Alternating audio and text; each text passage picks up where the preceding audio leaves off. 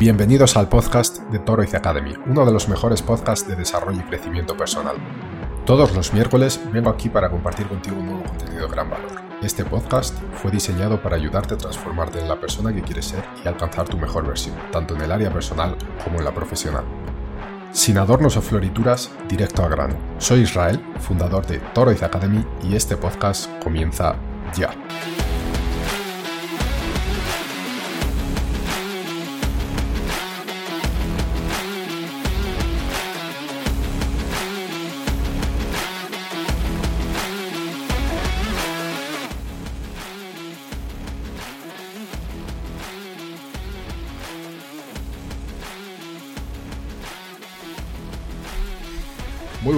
Bienvenidas y bienvenidos eh, todos a bueno, un nuevo programa, un, nuevo podcast de, de Academy, un nuevo formato que le vamos a llamar la singularidad.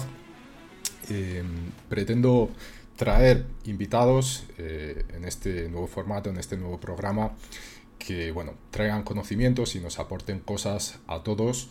Eh, la periodicidad de este programa me gustaría hacerla semanalmente pero no me puedo comprometer a hacerlo así, puesto que ya no depende solo de mí, sino que también eh, tenemos que cuadrar los horarios con los invitados. Entonces, mi idea siempre será hacerlo semanalmente, pero quizá lo traiga cada 15 días, cada 3 semanas, a veces quizá cada mes, dependiendo de, lo que pueda conseguir. Em, sin más, eh, quiero presentaros al, primer invitado de hoy de, de, este proyecto, de este programa piloto, por así decirlo. Em, nuestro invitado es psicólogo y divulgador de psicología, mediador familiar, eh, ha sido también instructor, profesor, maestro de Kung Fu por más de 30 años aproximadamente y autor del libro Gritos de Mármol. Em, su nombre, José Molina. José, muchísimas gracias por estar aquí. Bienvenido a, este proyecto piloto y, bueno, por aceptar ser la cobaya de, este experimento. Em, así que nada, José, ¿qué tal? Pues muy bien, eh, Israel, muchas gracias por, invitarme eh, a, tu, a, tu, programa o experimento, como tú lo dices, que seguro que, que vas a tener pues, éxito porque los temas que tocas creo que, que son de, de suma importancia para, para muchas personas. Eh, así que, pues muchas gracias y un placer. Vale, genial, José. Bueno, cuéntanos un poquito eh, qué, estás haciendo actualmente, en qué centras tu trabajo, eh, cuáles son las actividades o, tus próximos planes también. Pues mira, em, a pesar de, a pesar de de mi edad, que, que, ya tengo unos añitos, pues bueno, pues precisamente una de las cosas que, de lo que vamos a hablar ahora, eh, y es una de mis máximas, ¿no? Eh, al final que, que, los miedos nunca te impidan realizar aquello sobre lo que tú sueñas, ¿no? Entonces, bueno, yo al final me tiro a la piscina y después de, varios, de algunos años pensándomelo, pues este año al final me meto en hacer un máster que además hoy en día es muy necesario. Eh, es máster un... general de psicología sanitaria. Okay. Vale, vale, genial. Bueno, ¿y mm, cómo es tu trabajo actualmente eh, sobre mediador familiar? ¿Qué es, qué es lo que haces?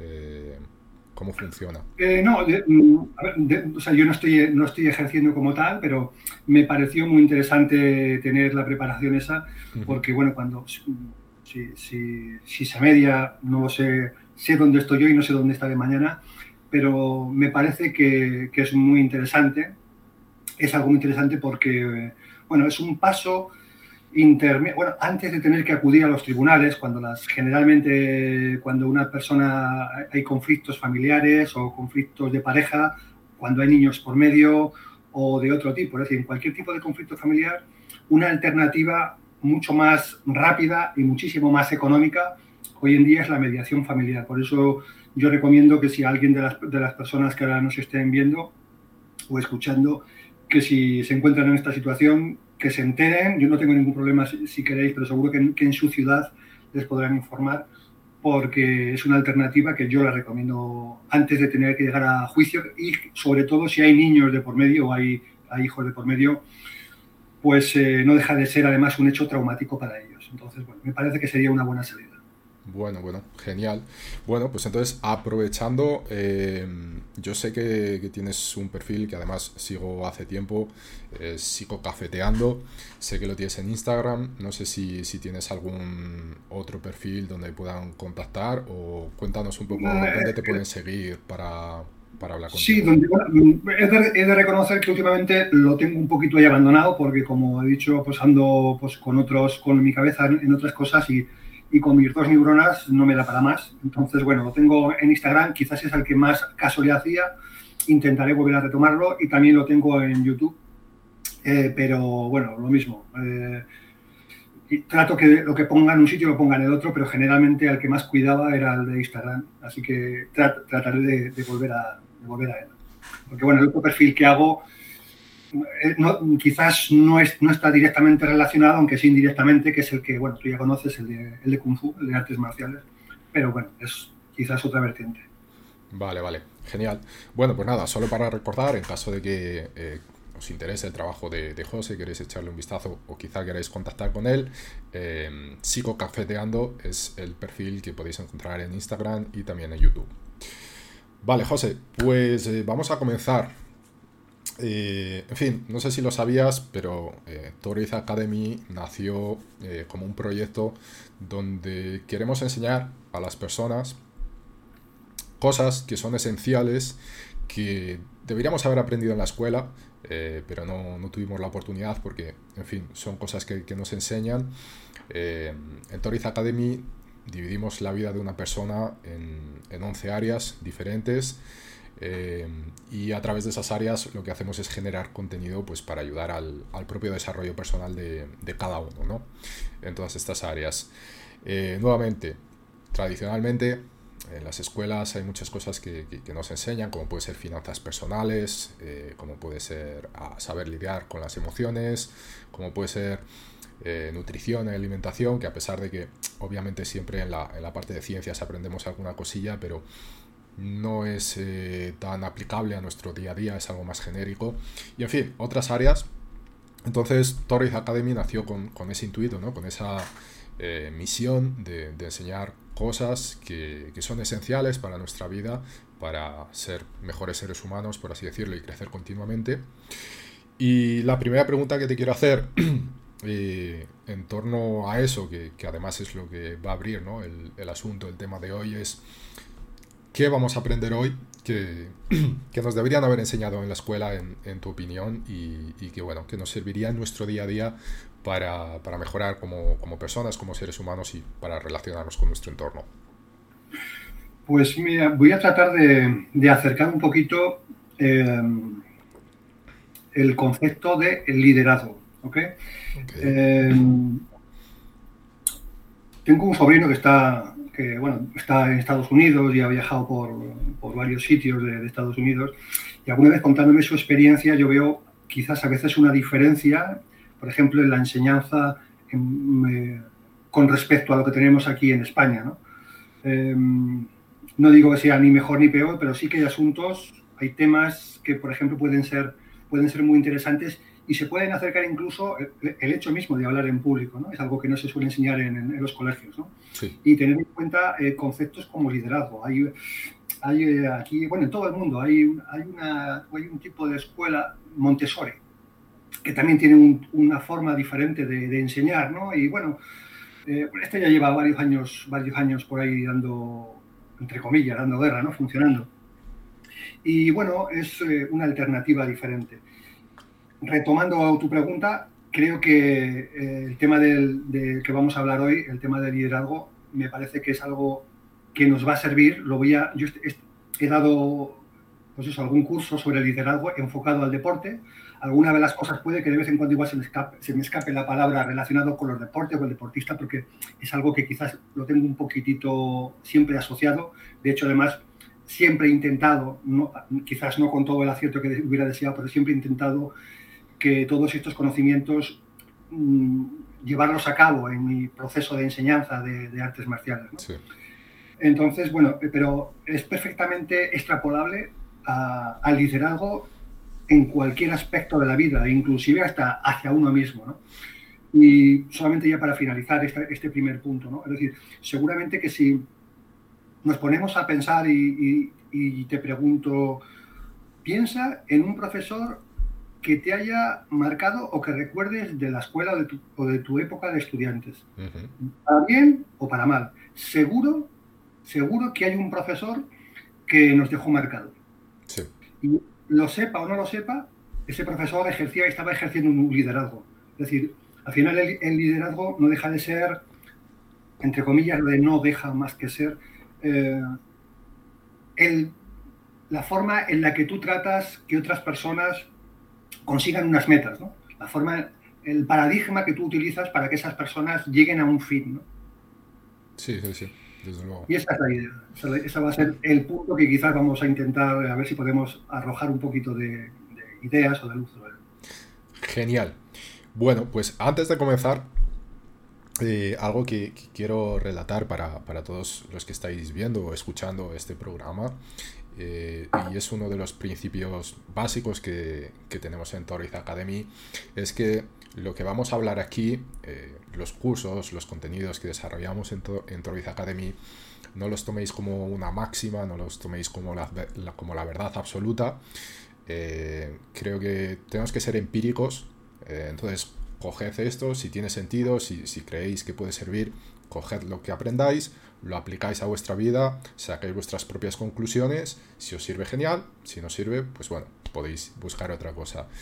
Eh, así que nada, hoy vamos a hablar de muchas cosas, creo que vais a aprender muchas cosas también.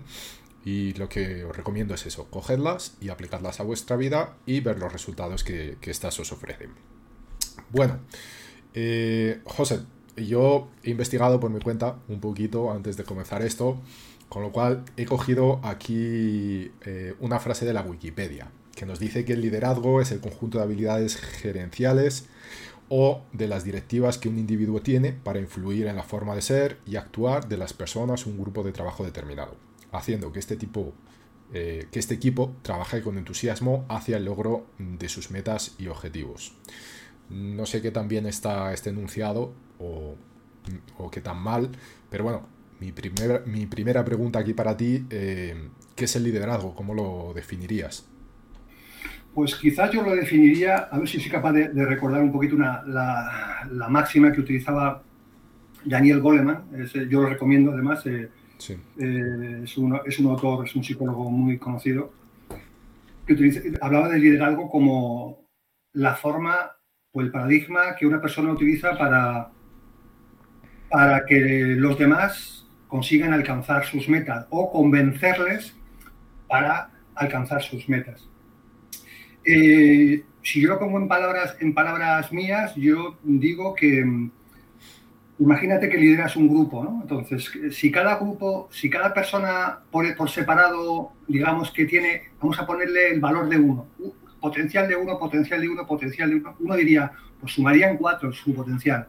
Bueno, pues lo que ocurre cuando tienes un buen liderazgo es que no suman cuatro, suman más de cuatro, porque la suma, la suma de todos juntos es más que la suma por separado. Es decir, consigues sacar lo mejor de cada, ellos, de cada uno de ellos.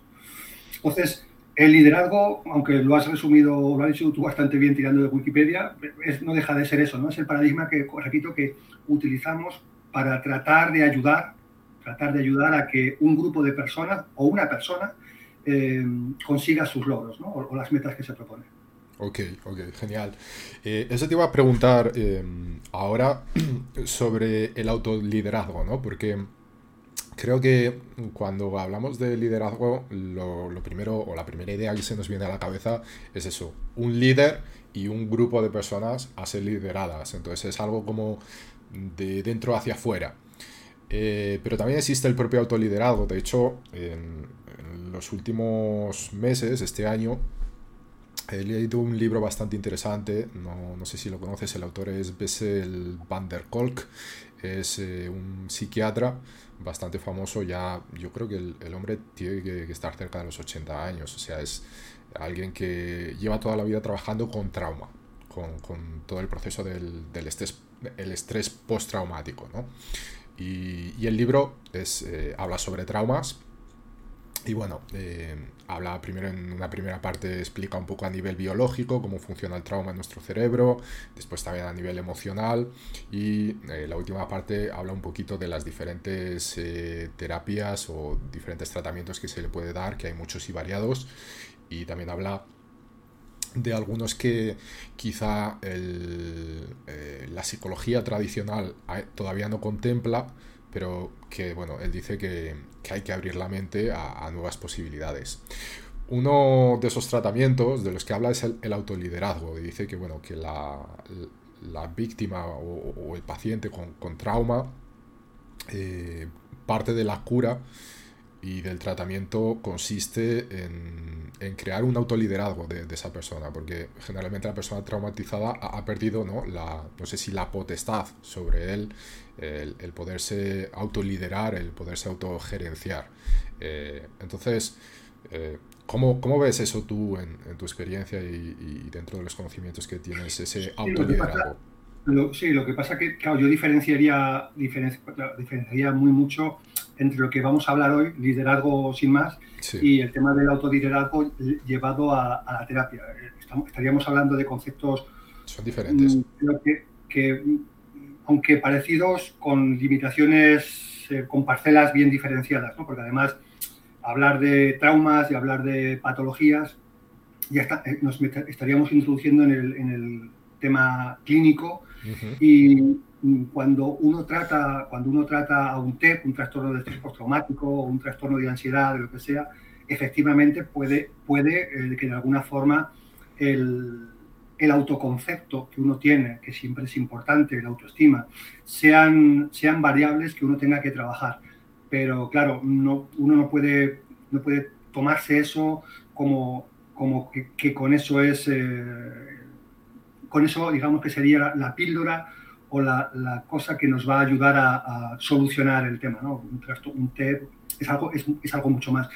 En, cuanto a si con el tema del liderazgo o el autoliderazgo, como, como ese psiquiatra tú dices que, que comenta su libro, puede estar dañado, sí, probablemente, no, no, no, he leído el libro, no lo conozco su trabajo, pero claro, eh, cuando hablamos de traumas, hablamos de que hay, hay que contemplar muchas variables, cada individuo es cada caso y, bueno, ahí quizás sería, eso daría para un programa entero. Sí, sí, sí.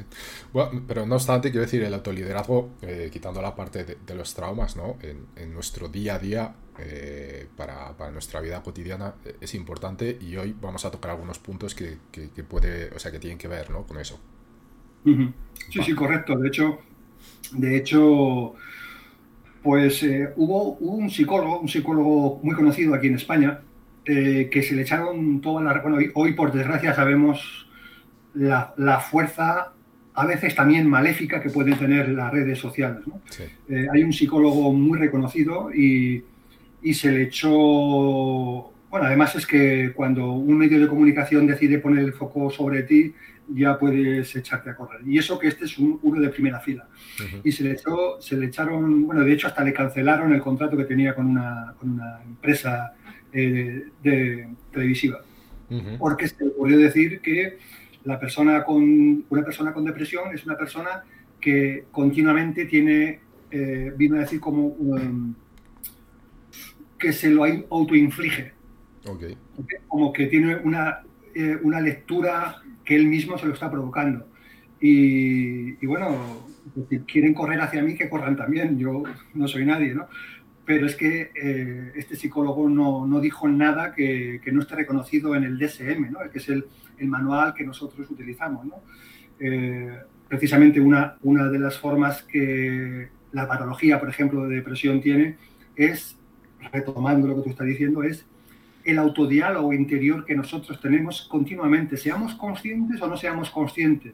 Un autodiálogo interior eh, que nos produce, en parte, la patología que estamos llevando en este caso, por ejemplo, de depresión. No, digamos que, no, digo que sea la única variable, pero sí que es una variable que es muy importante tener en cuenta.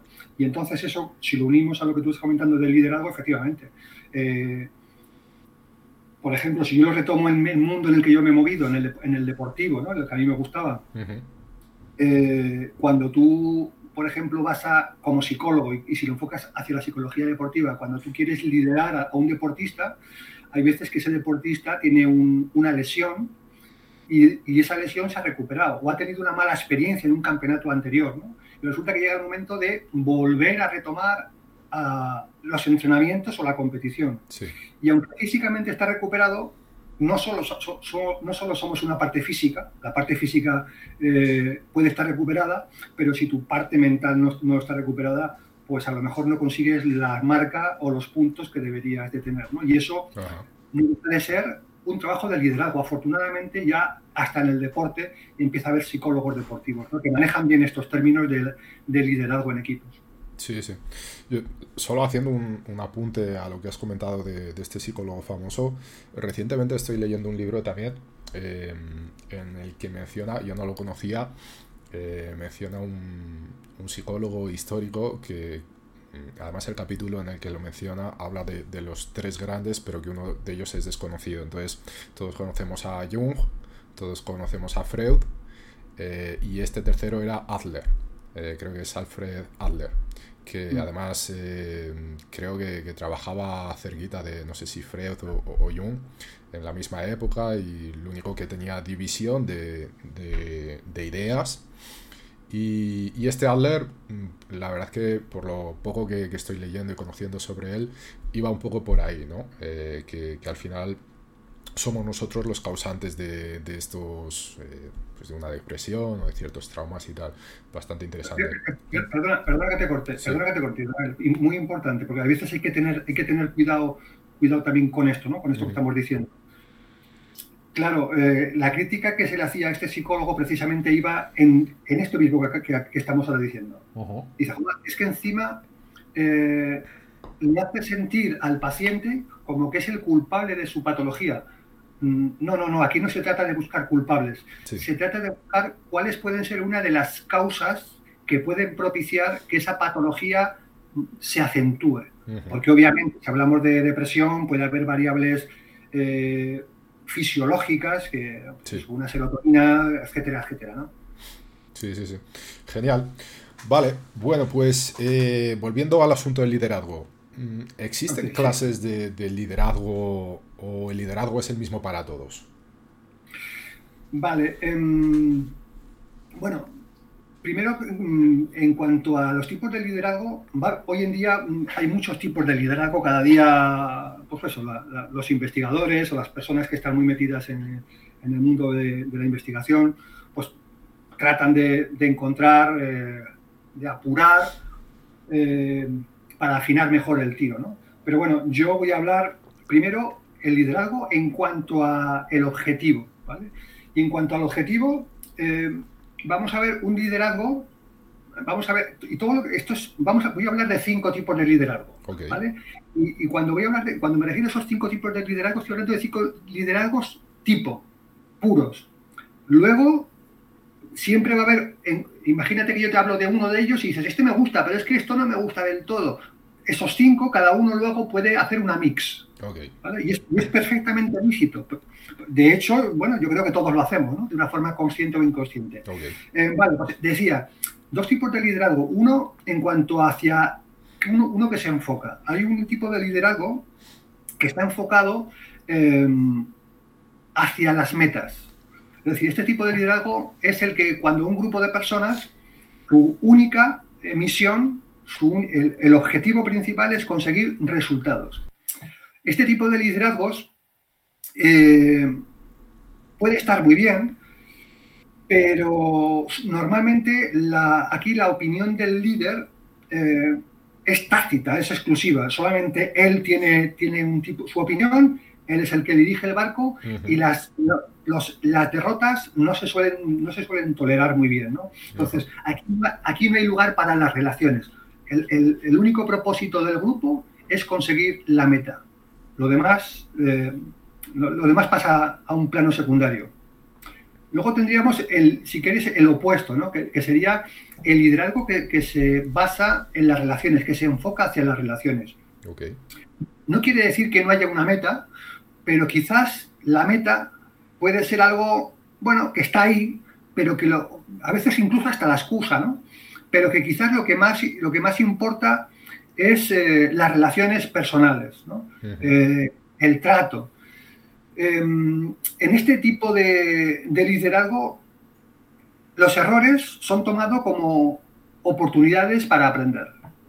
Y, generalmente, y generalmente, al contrario del otro, que la estructura era vertical, en este la estructura es horizontal.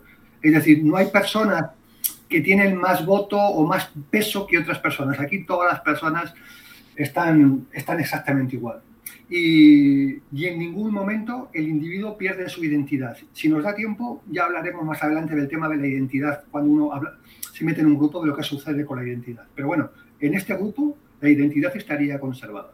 Ok, y solo cortándote rápidamente, eh, a pesar de ser contrapuestos, eh, ¿se pueden mezclar estos dos liderazgos? Sí, sí, perfectamente, perfectamente. Yo creo, creo que, incluso sería, sería posible eh, imaginar y hasta deseable, ¿no? Es decir, si yo fuera, yo tuviera una empresa en la que yo dirigiría un grupo de personas, obviamente mi propósito de la empresa es eh, tratar de que sea lo más productiva posible. Pero a veces en, ese intento, en ese intento de mi meta es máximas ventas, máxima rentabilidad, pensamos erróneamente que el tema personal, las relaciones interpersonales tienen que pasar a un segundo plano. Afortunadamente eso hoy en día las empresas, quizás las americanas ya nos llevan hace muchos años eh, bastante distancia, pero también aquí en España se están haciendo importantes cambios. Yo tengo una conocida que trabaja, me dijo en, Google, debía estar creo que por Irlanda, si no recuerdo mal, hace, hace años. y, precisamente tenían este tipo de, situaciones, ¿no? Incluso luego veremos una en la que mejor encajaba, la última de la que voy a hablar es donde mejor encajaría, ¿no? En el que tú tienes tu meta, tu meta, pero a la vez no se olvida porque no se olvida porque egoístamente como empresario a ti te conviene. Cuando las personas trabajan, cuando las personas trabajan a gusto, producen más. Sí, totalmente. Em, bueno, pues hemos visto entonces dos tipos de liderazgo en función de las metas a la que, dónde tiene el foco.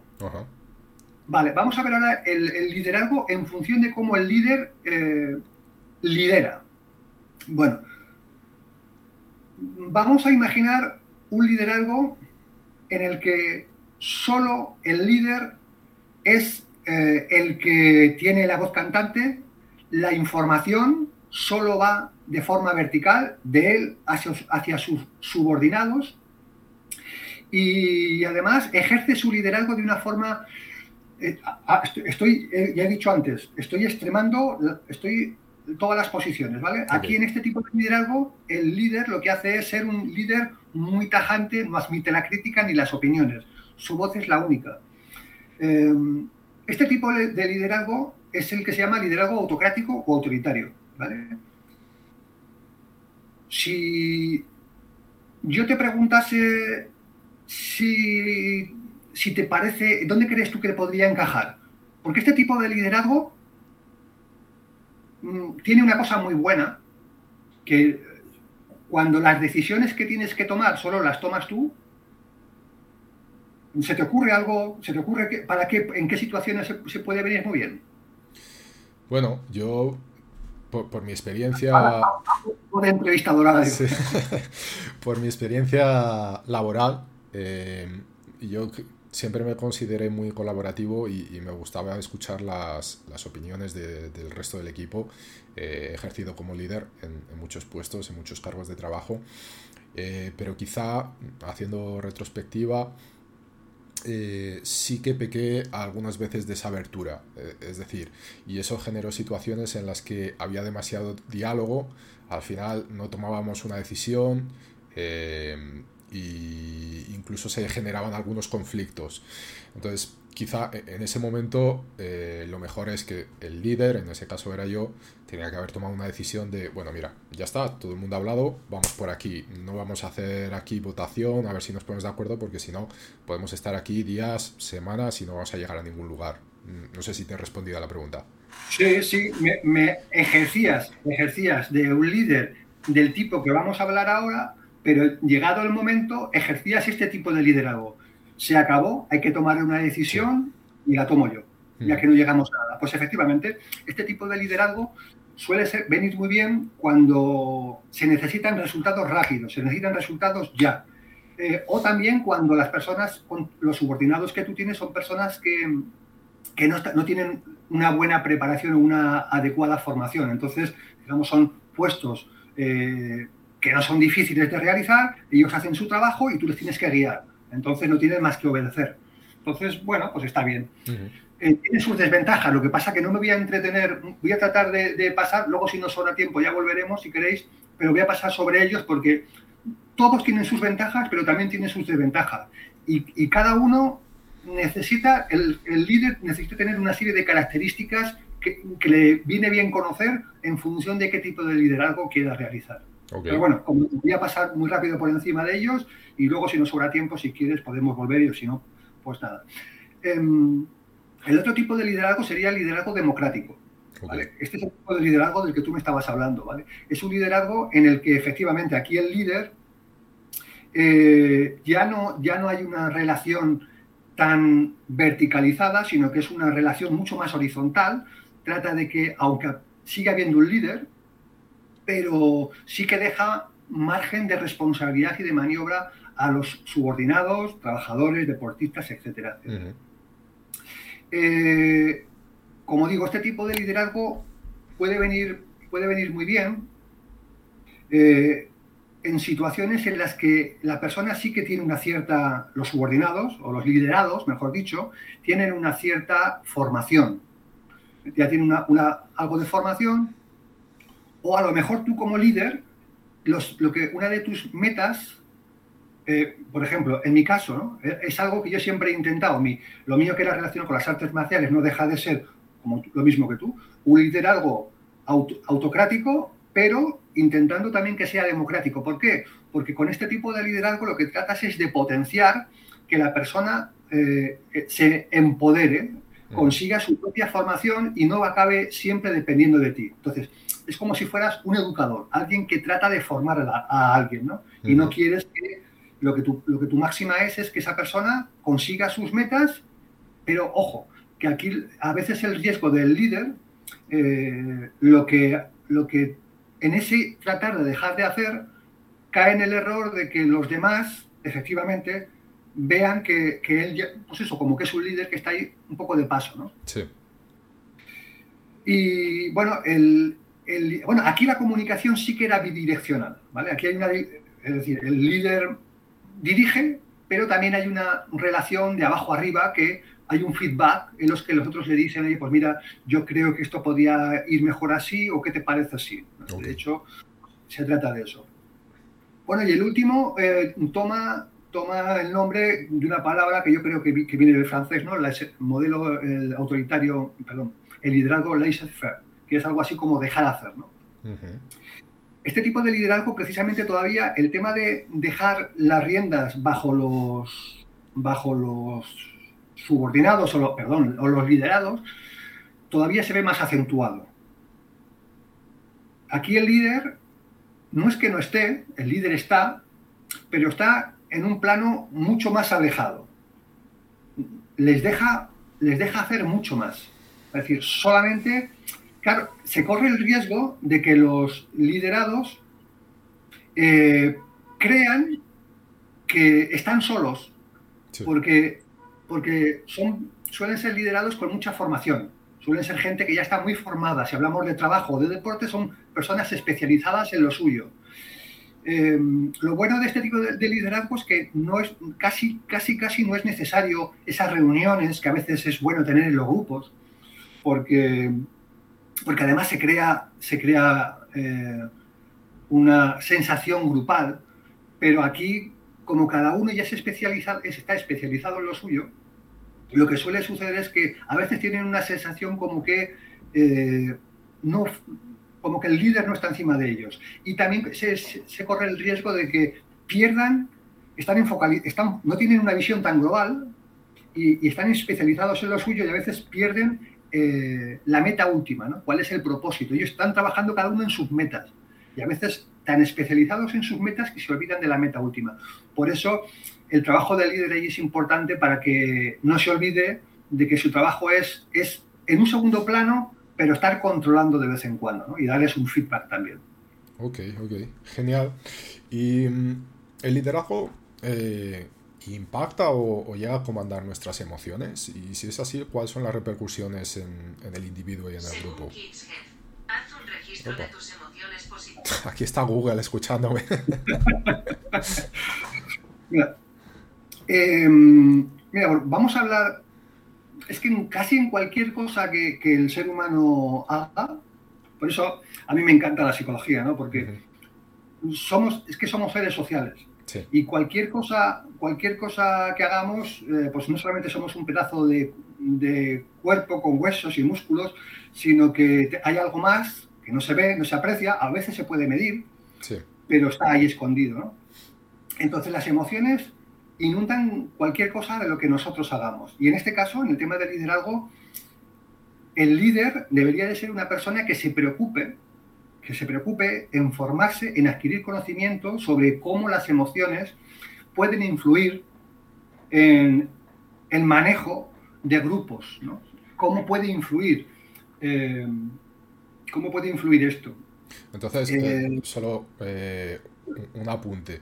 En tu opinión, quien esté en una posición de liderazgo o quien quiera asumir una posición de liderazgo, esto sería básico. Por supuesto, por supuesto. Es decir, para mí una de las cosas que va a diferenciar un buen líder no es aquel que tiene conocimientos. Es un, buen líder es, es la persona que tiene conocimientos y sabe transmitirlos. Y saber transmitirlos implica eh, tener un, una, cierta contenido de inteligencia emocional. Eh, porque esto, egoístamente, va a redundar en, los, en, tus, en tus éxitos. De hecho, eh, yo, yo todo lo que estoy diciendo, si a alguien le interesa, le puedo decir los datos, estudios e investigaciones que se han realizado. ¿no? Hay una cosa que se llama el, afecto compartido. O sea, no son cosas que uno dice y que queda en el aire. No, no, son hechos demostrados porque hay estudios que lo demuestran. Eh, hay estudios que demuestran, se han, hecho, se han hecho estudios con equipos, con equipos deportivos de éxito, se han estudiado sus emociones y se ha visto como las emociones de ese grupo, los que tenía, el grupo que estadísticamente tenía mejores datos, son los que tenían un, efecto, un afecto compartido. Y alguien puede pensar, claro, cuando te van bien las cosas es fácil tener un, un afecto positivo. No, no, pero es que también a la inversa. Cuando tú tienes un afecto compartido en un grupo, voy a poner un ejemplo, lo, hago al revés. Si, bueno, de hecho, voy a hablar, si, queréis, hasta con datos, con un dato, ¿eh? Teóricamente ficticios, ¿vale? Imaginaros, imaginaros el mundo del baloncesto, ¿vale? Dos personas, dos personas mm, con unos números regulares, jugando en un equipo con un ambiente, con un ambiente en el equipo más bien tenso porque va hacia abajo. Estos dos, estos dos jugadores a mitad de la temporada son fichados por otros, por otros equipos. Estos dos, estos dos jugadores con, su, con sus resultados mediocres pasan a ser unos, unos dos jugadores con unos resultados bastante buenos. Van a acabar en equipos, casualmente, en equipos que hay un ambiente positivo. Hay una cosa en psicología que se llama afecto compartido las emociones se contagian. A todos, hemos visto esos vídeos que hay por internet de una persona yendo en el metro, se empieza a reír y todos los que están alrededor, a carcajada limpia y todos los demás se contagian, ¿no? O alguien o alguien ve eh, reír a un niño y, te surge esa sonrisa aunque sea interior, ¿no? Pues es que efectivamente, es que somos seres sociales, somos seres emocionales y eso influye en todo lo que hacemos. Y cuando tú entras en un grupo, imagínate que tú entras, tú entras nuevo en un trabajo, en un trabajo, y tú ves que la gente cuando entra el jefe está a lo suyo, está tensa. Nadie se levanta de sus asientos. Eh, no sé, parece, parece que hay algo espeso que se respira. Pues aunque tú fueses con, con, la mejor de tus intenciones, te acaban contagiando. ¿Eh? Lo que suele decirse que es un ambiente tóxico. y a la inversa, a la inversa, tú puedes, puedes ir una persona con, pues eso, con, el, con el ánimo muy bajo, eh, entras en un grupo en el que todo el mundo parece que son con perdón de la expresión, los Hare Krishna, joder, y te vienes arriba. ¿Por qué? Pues porque te has imbuido de esto que se llama en psicología el afecto compartido. Entonces, un psicólogo debería de, preocuparse en formarse un poco, porque sus conocimientos, si va a liderar, sus conocimientos específicos se sobreentiende que los tiene. Pero claro, eso no quiere decir que luego vaya a ser un buen líder, porque un buen líder debe saber enseñar. Y para saber enseñar debes de saber entender los sentimientos y cómo esto puede influir, influir en tus resultados. Ok, ok. Sí, sí, desde luego, uno, uno, de los pilares básicos que, que, trabajamos aquí en Toriz Academy son los hábitos y, y, quizá una de las premisas es que somos víctimas de nuestro ambiente, con lo cual eh, totalmente de acuerdo con lo que has comentado. Al final eh, nos contagiamos con, en el local en el que estamos viviendo. ¿no? Y hablando un poco de esto, ¿no? sobre las repercusiones del individuo y del grupo, es cómo eh, afecta el liderazgo al sentido de pertenencia e identidad del grupo. Mm. Pues em, yo a los que te están escuchando ahora mismo, a los que te están escuchando ahora mismo o que te están viendo, les haría que, hicieran un ejercicio, un ejercicio de imaginación. Eh, y tú también, Israel, imagínate que vas en el autobús y, y hay pues una, unos, una pareja, dos o tres personas detrás de ti que están hablando sobre algo en lo que tú te encuentras muy identificado. Imagínate que tú formas parte de un grupo de baloncesto o de ayuda, yo que sé, a la inmigración o de ayuda, ¿vale? Que cada uno se imagine con qué grupo uno más o menos se siente a gusto, identificado. Hay gente que es muy famosa de un equipo de baloncesto, pues que se imagine que, ¿no? Imagínate que los que están detrás de ti están echando pestes, están hablando, pues esto, lo otro. Automáticamente lo que suele surgir, lo que puede suceder es que a la persona o se gire y le dé una mala contestación, o que, o que no se gire, pero le surja dentro una sensación desagradable y, de quedarse con ganas. ¿no? Eso a veces suele suceder. Bueno, de hecho, yo cuando alguna vez he dado, pues este tipo, llegaba a este punto, ¿no? De, ver de qué, de qué forma puede afectar las emociones, ¿no? Eh, y, de qué manera eh, la identidad grupal es, es, importante para el liderazgo, yo decía, explicaba cuando a mí por causas, causas personales me tuve que, me tenía que desplazar a un, a un equipo, a un, aquí cerca de donde yo vivo, a, a ver un partido de baloncesto. Yo no soy una, persona especialmente foroza. Disfruto del deporte sin más, pero si gana, gana, si pierde, pierde. Bueno, pero yo, me, yo me tenía, me además tampoco soy una persona, creo que, excesivamente efusiva. Pero me tenía que desplazar periódicamente, pues, para ver jugar a un equipo. Bueno, pues ese equipo, ese equipo esa semana le tocaba jugar contra uno de los más grandes de la liga, que es el Madrid, Real Madrid, de baloncesto. Eh, bueno, estuvo el, partido estuvo a cara de perro. Bueno, cuidado, con lo que dices de Madrid, que yo soy de Madrid. ¿eh? pues el equipo al que yo iba a ver, o sea, es que igual que en las películas, ¿no? Eh, en los últimos segundos acabó ganando el Madrid. Y de repente yo, con la persona que tenía a mi lado, no la conocía de nada, me encontré a él dándole un abrazo, saltando, brillando. ¿Por qué? ¿Qué es lo que había sucedido? ¿O qué, os ha, sucedido a vosotros en ese ejercicio de visualización cuando vais en el autobús y alguien habla mal sobre un grupo con el que os sentís identificados? Bueno, pues lo, que ha sucedido es lo siguiente. Yo, sin saberlo, había desarrollado lo que en psicología se conoce como identidad grupal. El individuo, cada uno tenemos un tipo de identidad que hemos ido adquiriendo con los años, fruto de nuestra experiencia y del hecho de vivir, eh, y nos identificamos por lo que hacemos, por lo que somos, por, cada uno se identifica con... Vale, cuando entras a formar parte de un grupo, cuando tú empiezas a entrar en un grupo, seas consciente o no seas consciente, empiezas a sentirte imbuido, empiezas a sentirte no diluido, pero en cierta forma arropado y empiezas a adquirir los valores, los pensamientos, los deseos, las metas, los sueños de ese grupo. Y entonces tu identidad personal pasa a un segundo plano y empieza a aparecer eso, la identidad grupal. Y esto es, esto es algo inherente. Yo hoy en día no voy a entrar demasiado porque puede ser para bien. La identidad grupal puede ser muy buena o muy mala.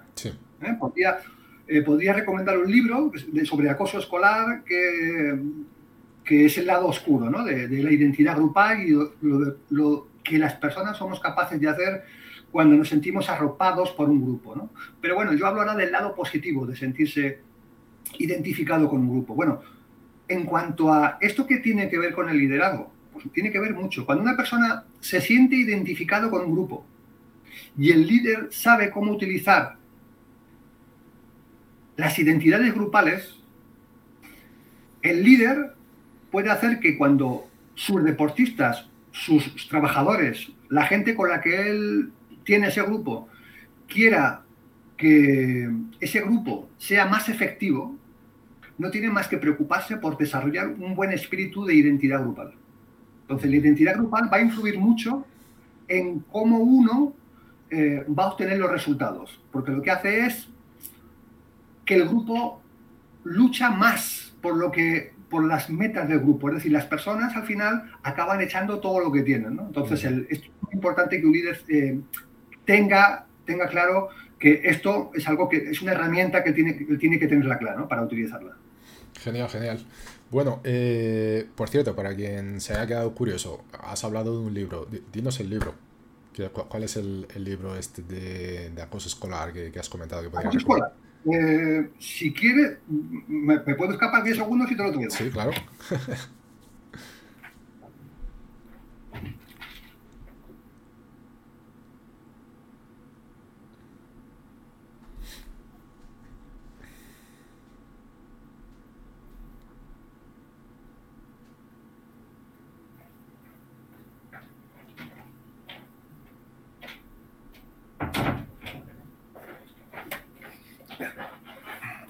no sé si se ve bien. Esta además eh, es una profesora, esta la tuve yo en, eh, me lo compré después, después de que descubrí el, eh, vi que la había escrito una de las profesoras que tuve yo en la universidad. Ah, mira, qué bueno, qué bueno. Vale, vale, genial. Pues nada, para quien esté, quien se haya quedado curioso, ahí tiene el libro. cambiando, bueno, cambiando de asunto, no, algo que, que está completamente relacionado, pero hablemos ahora de de la motivación. Eh, ¿Cómo esta afecta al liderazgo y, cuál es su relación con, el liderazgo? La motivación, bueno, si... Mm, primero, déjame, déjame poner un ejemplo de lo que, de lo que ocurrió cuando a, unos niños se les ponía a hacer, se les ponía a hacer unos ejercicios, unos, unos trabajos, ¿no? Eh, y ellos disfrutaban con ese trabajo. ¿vale? Eh, de estos niños se cogió a una de las niñas que disfrutaba, que disfrutaba mucho haciendo el trabajo y se le empezó a recompensar por hacerlo. Mm, esa niña al poco tiempo ya no quería seguir haciendo ese trabajo. Se llama la sobrejustificación. Eh, creo, creo que tengo por aquí el apunte. Si luego lo encuentro, bueno, luego si lo encuentro te lo paso, la sobrejustificación del EPER. Esto es una investigación que se hizo. Yo también hay, un experimento parecido eh, en, en un documental que había en Netflix de, varios capítulos, creo que se llamaba Los 100, no me acuerdo mucho, creo que de los 100, eran todo investigaciones psicológicas. Y esto se había hecho con adultos, y es algo lo mismo, es decir, ¿a dónde quiero ir? Pues porque hay dos tipos de, hay dos tipos de motivación. La motivación intrínseca y la motivación extrínseca. Em, la motivación intrínseca es aquello que tú haces no por la recompensa, sino porque te gusta hacerlo, por la solamente por el hecho de hacerlo. Disfrutas con lo que haces. Por no tienes, correcto, no, no, tienes un beneficio económico. La motivación extrínseca ya hay un... Ah, mira, sí, aquí, lo tengo, mira, estoy viendo ahora mismo. El experimento del EPER, y la sobrejustificación. Si alguien quiere, buscarlo, puede encontrar eh, cómo la recompensa, la recompensa, cuando no es necesario, lo que hace es obtener una, un efecto indeseado. De hecho, se han hecho investigaciones con ratones, bueno, ahora no me enrollo, pero podéis, podéis encontrar mucho por internet investigaciones con ratones cuando se les pone cantidad de comida y, cómo va cambiando en función de, uno dice, bueno, pues cuando le pones más, pues más produce. Pues sí, pero no, sí, pero no, hay un efecto bucle, hay una subida y luego hay una bajada, ¿vale? Bueno, pues la motivación eh, intrínseca es esto, es la motivación, es aquello que nosotros hacemos, la energía, las ganas de hacer algo, pero por el mero hecho de hacerlo. Y, a veces, a veces, los padres, eh, con la mejor de las intenciones, a veces queremos que, alguien, que nuestros hijos o que la persona que tenemos a nuestro cargo eh, haga, produzca más de algo o haga más algo, y creemos que poniendo una recompensa de forma, de forma constante vamos a obtener mejores resultados. Y lo que podemos obtener es efectos contrarios. Bueno, y la motivación extrínseca es la contraria. Esta sí, esta es, una, esta es la motivación que uno hace las cosas, esa energía, esa pulsión por hacer algo viene dada precisamente por la recompensa. Porque, pero puede ser una recompensa material o puede ser una, recompensa interior, el reconocimiento, la fama, el deseo de... ¿vale? El hecho, esos son los dos tipos de motivaciones que, que existe, ¿no? La intrínseca y la extrínseca. Y yo, a ver, ¿la extrínseca está bien? Sí. Yo personalmente prefiero la motivación intrínseca, la que tú haces las cosas porque te apetecen. Y e inclusive a veces alguien puede, hay quien decía que la motivación intrínseca es la, motivación con la que uno nace. No, no es cierto. No es cierto. Eh, había una época de mi vida en que yo odiaba las matemáticas. Yo no soy una persona, yo soy muy malo para los números. Pero tuve un, profesor, tuve un profesor que consiguió que me apasionasen los números, en aquella época, ¿eh? Luego ya me volvieron a... es decir, a veces es cuestión de tener al lado una persona o, algo que te hace que aquello por lo que tú no creías que tenías interés, resulta que despierta en ti una motivación por hacer algo, ¿no? Esa es la motivación intrínseca, la que no busca recompensa. Sí, sí. Entonces, quizá un punto destacable es decir que eh, la motivación no nace, sino que también se, puede, se hace. Es decir, puede nacer, pero, pero, también se hace. ¿no? Vale. Eh, pues esto está un poco relacionado con la próxima pregunta, ¿no? Eh, ¿Qué nos motiva? Entiendo que hay una expectativa detrás de, nuestra motivación y, y, hay incluso bastantes teorías. ¿Nos puedes compartir alguna sobre, sobre la motivación? más que, más que mm, descubrir qué nos motiva, que de una forma, que de una forma secundaria también lo hace, pero como líder, como líder, te puede interesar descubrir si la persona que tienes al lado está lo suficientemente motivada. Porque te puede parecer que sí, pero resulta que no. Entonces, bueno, yo, yo os diría, yo te digo, vamos a hacer otra vez un pequeño ejercicio, ¿vale?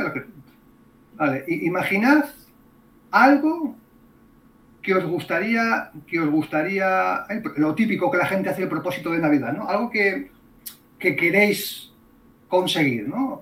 Un camino hacia el que os vais a enfocar o que os gustaría tal. Vale. Ahora quiero que penséis en eso que habéis dicho y, y, ahora quiero que penséis en las probabilidades que vosotros creéis que del 1 al 10 del 1 al 10, quiero que le deis un valor imaginario de qué probabilidades crees que tienes de, conseguirlo. ¿Vale? ¿Lo tenéis ese número? Ok. Probabilidad que, creo que tengo de poder conseguirlo. En cuanto a, pues, eh, igual se me hace muy difícil, no me veo con capacidad, yo creo, vale. Y ahora que mm, creo ese número conservarlo.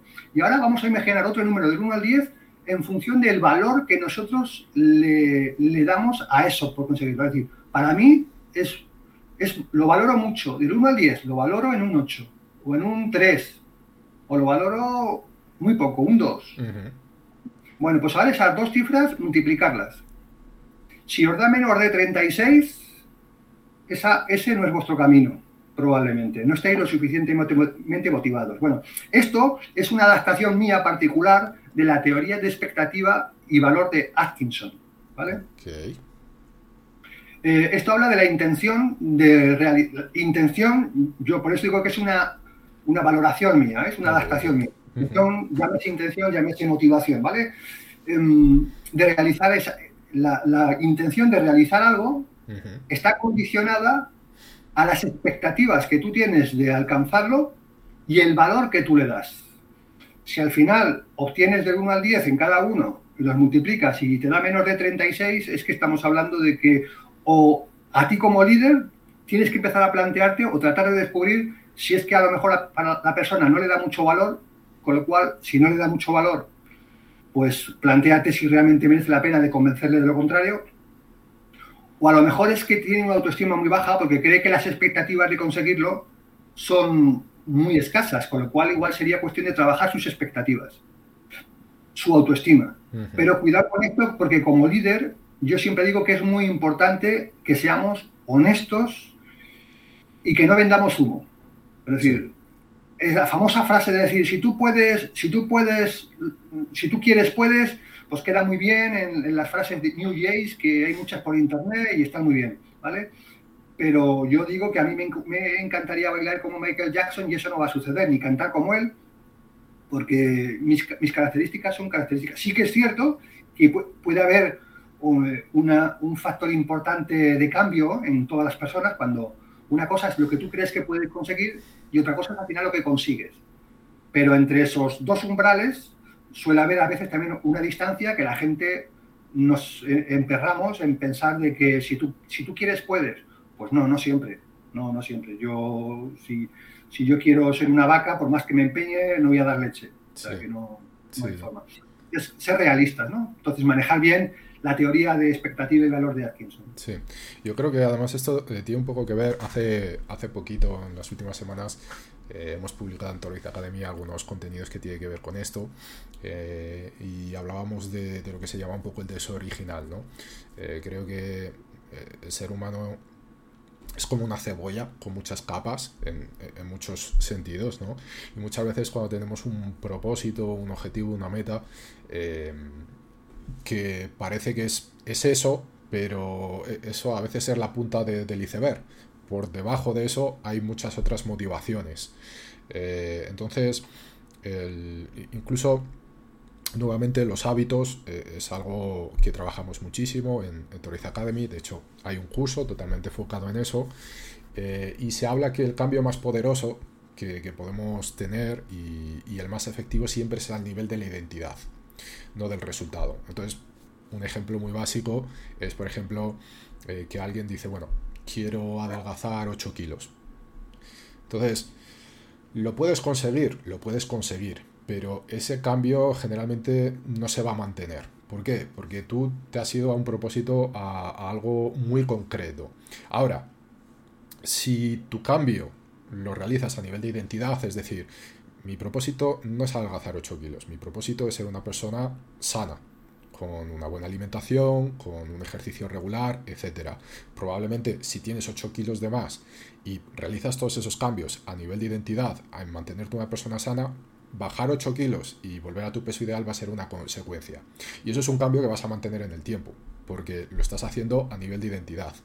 Eh, en cambio, nuevamente, si lo haces solo quiero bajar 8 kilos, bueno, puedes hacer una dieta muy agresiva, puedes hacer ejercicio durante un tiempo determinado hasta que lo consigues, pero difícilmente después te vas a quedar en ese peso el resto de la vida. ¿Por qué? Porque tú ya has conseguido lo que querías, y vas a otra cosa y vuelves a tus malos hábitos, etcétera. Ahora, cuando trabajas a nivel de identidad es algo que generalmente ya se queda más permanente. Y eso también tiene que ver un poco con, la motivación, ¿no? Con, con, qué nos motiva, o por lo menos cómo, cómo lo entendemos. No, sé qué te parece esto. Sí, sí, no, me, me, parece bien. Lo que pasa es que estaba pensando que, o sea, que yo comparto, comparto, comparto tu visión de que me parece mucho mejor, me parece más saludable que alguien quiera adelgazar por un tema de salud, ¿no? Por un tema de salud, porque, no sé, estamos obsesionados también hoy en día con el tema de la, de la estética, de los cuerpos perfectos, y, a mí me parece perfectamente válido que una persona, prefiero, mejor dicho, prefiero que una persona se plantee estar, cuidarse la salud, pero entiendo también que una persona, bueno, pues también entiendo que una persona pues le preocupa mucho la estética, es, es su decisión y que, y que quiera adelgazar simplemente por un hecho estético bueno, pues es su decisión, eh, su estima quizás habría que trabajarla más eh, por otros aspectos, pero bueno, en cualquier caso, si yo fuera una persona que tiene que, trabajar con ella para, focalizar un poco ese trabajo, no, no me importaría saber un poco eh, cuáles son sus expectativas, porque claro, si quiere adelgazar, al margen de cuáles sean los motivos, si quiere adelgazar, si sus expectativas no son realistas, eh, o a lo mejor está dando un valor exagerado a la imagen, pues quizás son, son aspectos que como en mi caso, como psicólogo, deberíamos de preocuparnos en, mejorar. Bueno, y para finalizar ya un poquito todo este asunto del, liderazgo, eh, a la hora de motivarnos, eh, has hablado un poquito antes de, esto cuando hablabas de las recompensas, pero ¿cómo impactan tanto los castigos como los refuerzos en los individuos? ¿Cuál es la mejor estrategia a seguir? Porque eh, creo que mm, actualmente ¿no? Eh, hay mucha narrativa, hay mucha literatura sobre este asunto y creo que venimos de, de una era que, sobre todo desde la revolución industrial, ¿no?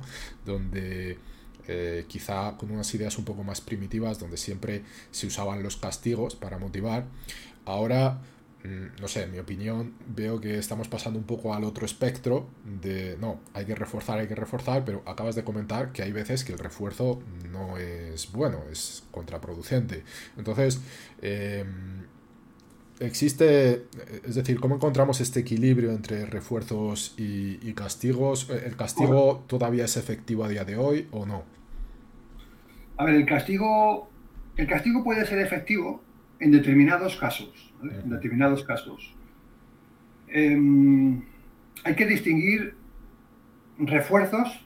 En psicología se distinguimos entre refuerzo positivo y refuerzo negativo y el castigo también distinguimos entre castigo positivo y castigo negativo, ¿vale? Por ejemplo, em, siempre, siempre, que quede, claro, siempre va a ser mejor eh, un refuerzo.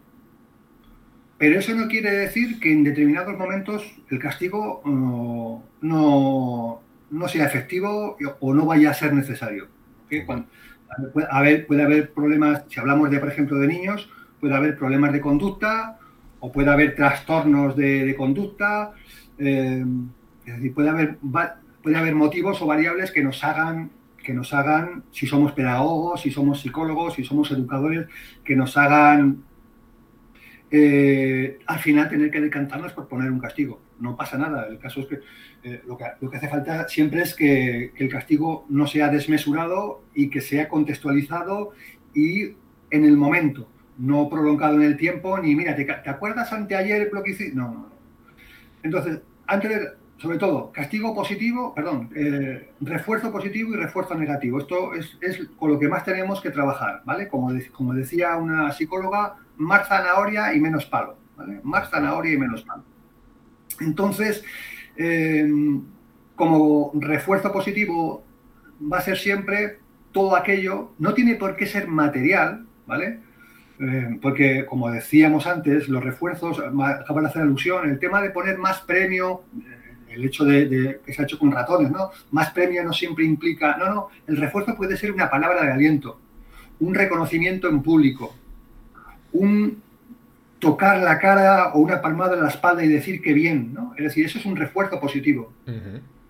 Un refuerzo negativo, yo por ejemplo como entrenador, como cuando, cuando estaba dando clases, pues imagínate que me tocaba en una época estar, yo qué sé, hacer durante unas cuantas series eh, de muchas, muchas patadas rápidas, un trabajo muy físico, y de repente, pues, eh, pues, decido, en función de los resultados que yo obtengo, que yo voy viendo que esa persona se esfuerza y tal, de repente eso, eso que por la persona yo entiendo que es percibido como algo que tiene que hacer pero que no le gusta, le quito y le pongo a hacer otra tarea que le gusta más.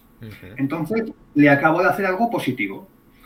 Entonces, ¿qué he hecho? Le estoy con los, con los refuerzos, lo que consigues es que la conducta que tú quieres se repita más adelante. Es decir, eh, el comportamiento que tú quieres, su forma de actuar, se repita en el tiempo. Con el castigo lo que haces es el efecto contrario. Lo que haces es que consigues que aquello que crees que no debe de hacer, deje de hacerlo. Entonces, el, por ejemplo, en deporte, el castigo, un castigo positivo es sacar una tarjeta roja, ¿no? Es le pones algo que la otra persona no quiere. Con los padres, el castigo negativo lo que hacen es quitarle al niño algo que le gusta. Porque no ha hecho las tareas de casa, le quitan la consola. Eso es un castigo negativo, ¿vale? Sí. Entonces, ambos son, ambos son estrategias que se deben de manejar. Las dos, las dos son, son, deben de ser hechas con, ojo, con coherencia. No podemos decir hoy una cosa y mañana la contraria. Tenemos que, el niño tiene que saber, o la persona, estoy hablando de niños, ¿no? Pero bueno, la persona con la que estamos, me da igual en el ámbito que estemos. Las normas que se están trabajando hoy son para hoy y son para mañana. Pero siempre es mejor el refuerzo que el castigo. ¿Y podrías poner un ejemplo de castigo positivo? Sí, lo que te comentaba hace un momento, es decir, si por ejemplo si fueras un deportista, el castigo positivo es cuando tú a una persona le sacas tarjeta roja o tarjeta amarilla. Le estás, le acabas de poner algo positivo.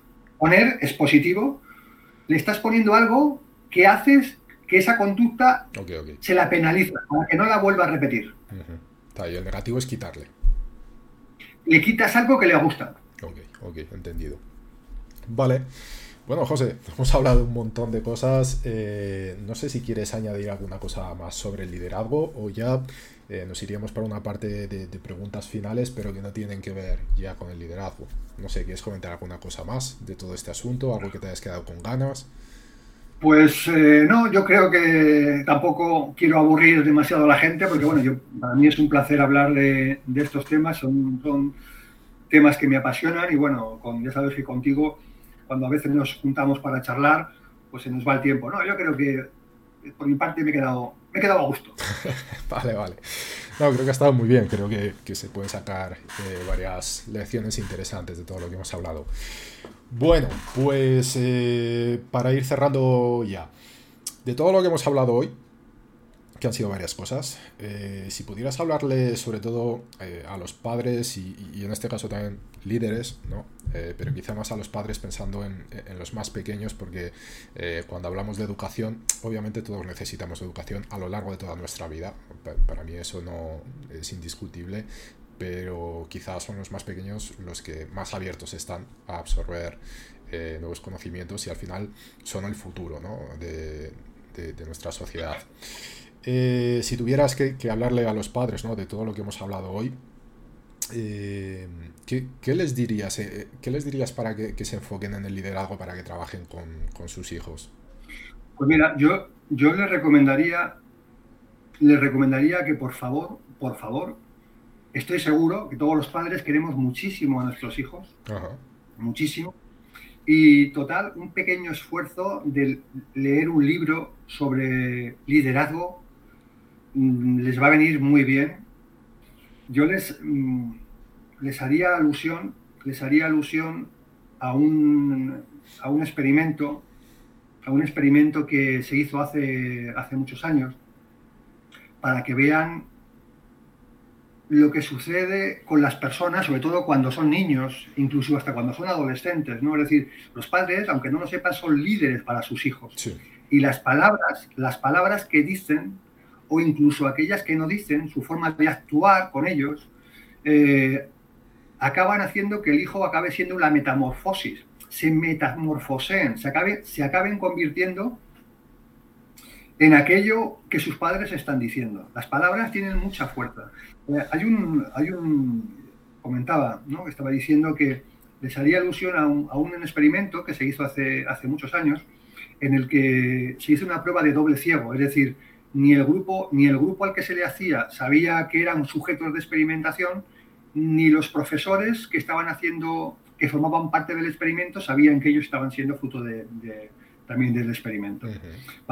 se cogieron dos clases y en ambas clases eh, a los profesores se les dijo que determinados alumnos tenían un alto potencial y que determinados alumnos no tenían ese potencial. Vale, pues eh, cuando, no recuerdo si fueron dos, tres años después, se, hizo, de hecho, claro, obviamente a los niños se les realizó una prueba. Esto se les dijo a los profesores después de realizar la prueba. ¿no? Eh, la prueba las corrigió un grupo de psicólogos y, eso es lo que, se, lo que se les dijo a los profesores. Bueno, eso que se les dijo a los profesores no era cierto. A los niños no se les dijo nada. Pero lo que los niños lo que los niños obtuvieron fue la forma en que los profesores se volcaron hacia ellos en función de lo que les habían dicho los, los psicólogos, el grupo de investigadores, ¿vale? Entonces, dos años después, resulta que a los niños que se les había dicho que estos niños que tenían un potencial por debajo de la media, se les había dicho a los profesores que, estos alumnos tenían, estaban por encima de la media y que había, solamente se les dijo eso, estaban por encima de la media. Y a la inversa. Entonces, dos años después, estos niños que estaban por debajo de la media, resulta que habían subido muy por encima de la media.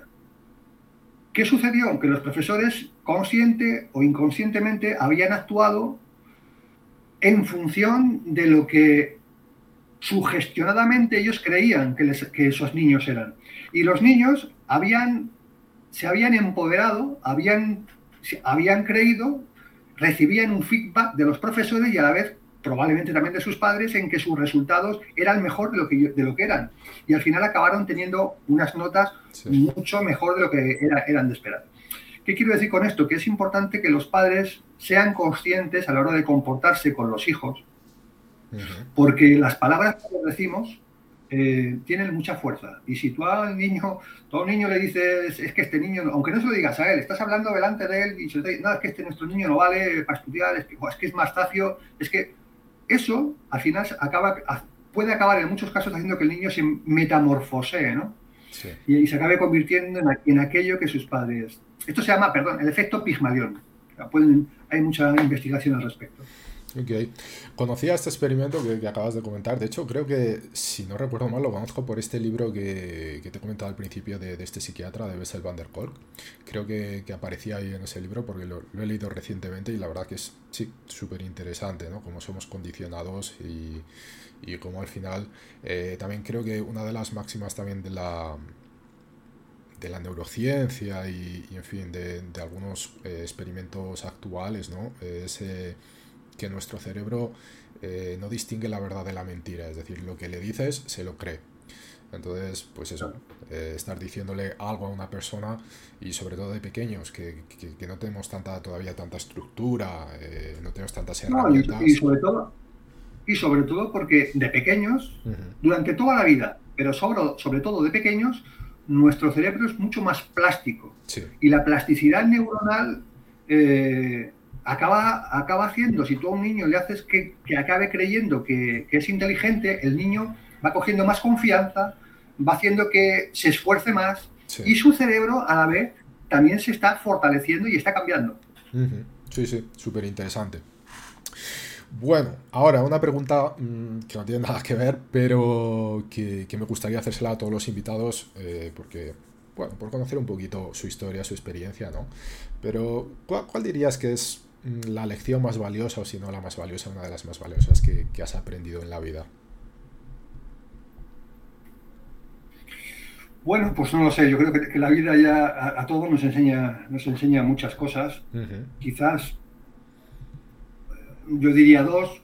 Una, con los años, a no, tomar, no tomarte las cosas tan en serio, a trivializar, trivializar muchas cosas. A veces nos tomamos eh, la vida demasiado en serio nosotros mismos, ¿no? Y creo que, es algo que todavía debo de seguir poniendo el acento, ¿no? A, reírme de mí mismo, ¿no? Eh, a perder eso, pero, pero sobre todo una de las cosas que para mí es más importante, eh, una de las mejores enseñanzas es mm, a pensar en cuanto, más en cuanto a, esta es una vida muy corta y mi vida no tiene, la vida merece la pena ser vivida y, no, podemos permitir que la vida sea limitada por los miedos o las cosas que nos suceden. Entonces, eh, piensa más con lo que deseas que más que con los miedos que tú tienes. ¿no? Yo tengo, tú lo sabes, tengo cerca de mí eh, a, pues eso, a una persona que, tiene una enfermedad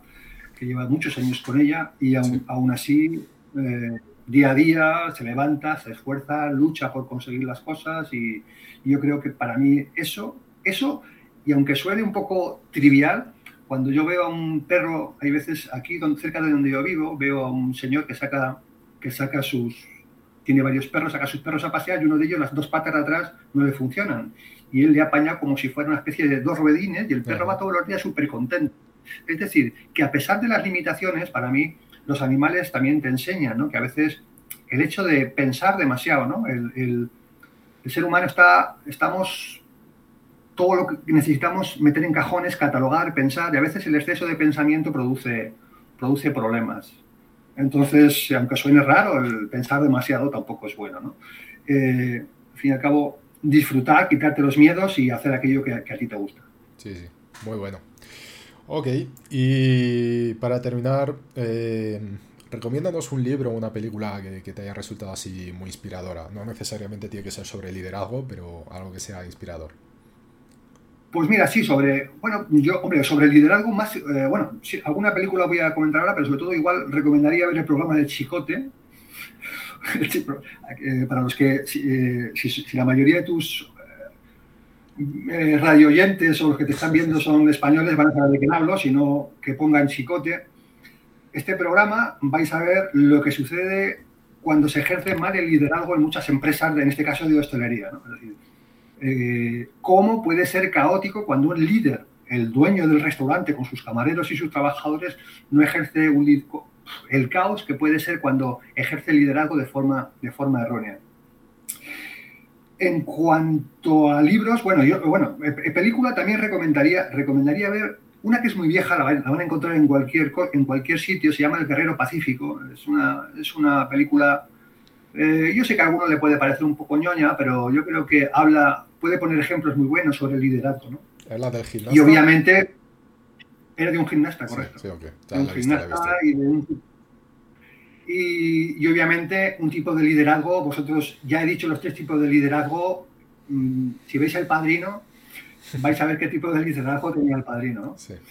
Y, y libro, para el que le interesa el tema, yo recomendaría, bueno, pues alguno que se pueden encontrar en las asignaturas que hemos dado en psicología, que son muy importantes, psicología de las organizaciones, obviamente psicología del aprendizaje, y un libro fácil de leer para todo el mundo, recomendaría mmm, eh, lidera como, así lideras, así compites, de Patricia Ramírez. Okay. Una psicóloga, y es un libro muy ameno y, y habla de experiencias con distintos deportistas.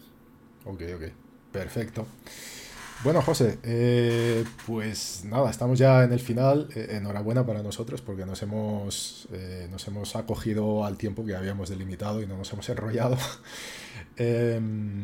Últimas palabras, ¿quieres compartir alguna cosa antes ya de, de, cerrar el programa? Nada, simplemente, pues eso, agradecerte que te, te hayas acordado de mí. Para mí ha sido un placer estar contigo y, y, nada, ya sabes, aquí, aquí me tienes. Vale, perfecto. Bueno, pues nada, vamos a cerrar ya. Eh, recordad, eh, tenéis el, bueno, aquí en el vídeo el perfil de, de José, Psicocafeteando, lo podéis encontrar en, en, Instagram, en YouTube también, si queréis contactarlo, si queréis echar un ojo al, al trabajo y al contenido que ha realizado. Eh, muchísimas gracias, José, por, por disponerte también para este experimento y este primer capítulo. Es un placer tenerte aquí y, oye, podemos eh, repetirlo más veces con otros asuntos si, si te apetece. Y nada, muchísimas gracias al, al, resto, a quien estáis viendo este programa, este capítulo. Espero que os haya gustado. Como os digo, me gustaría repetirlo semanalmente no depende 100% de mí, pero bueno, trabajaré para que así sea. Espero que os haya gustado. Si tenéis alguna duda, cualquier cosa, podéis dejarlo en los comentarios también. Y bueno, si no nos seguís, os invito a, a seguir a Torice Academy. Así que nada, me despido. Muchísimas gracias a todos, muchísimas gracias José y nos vemos en la próxima. Chao. Chao.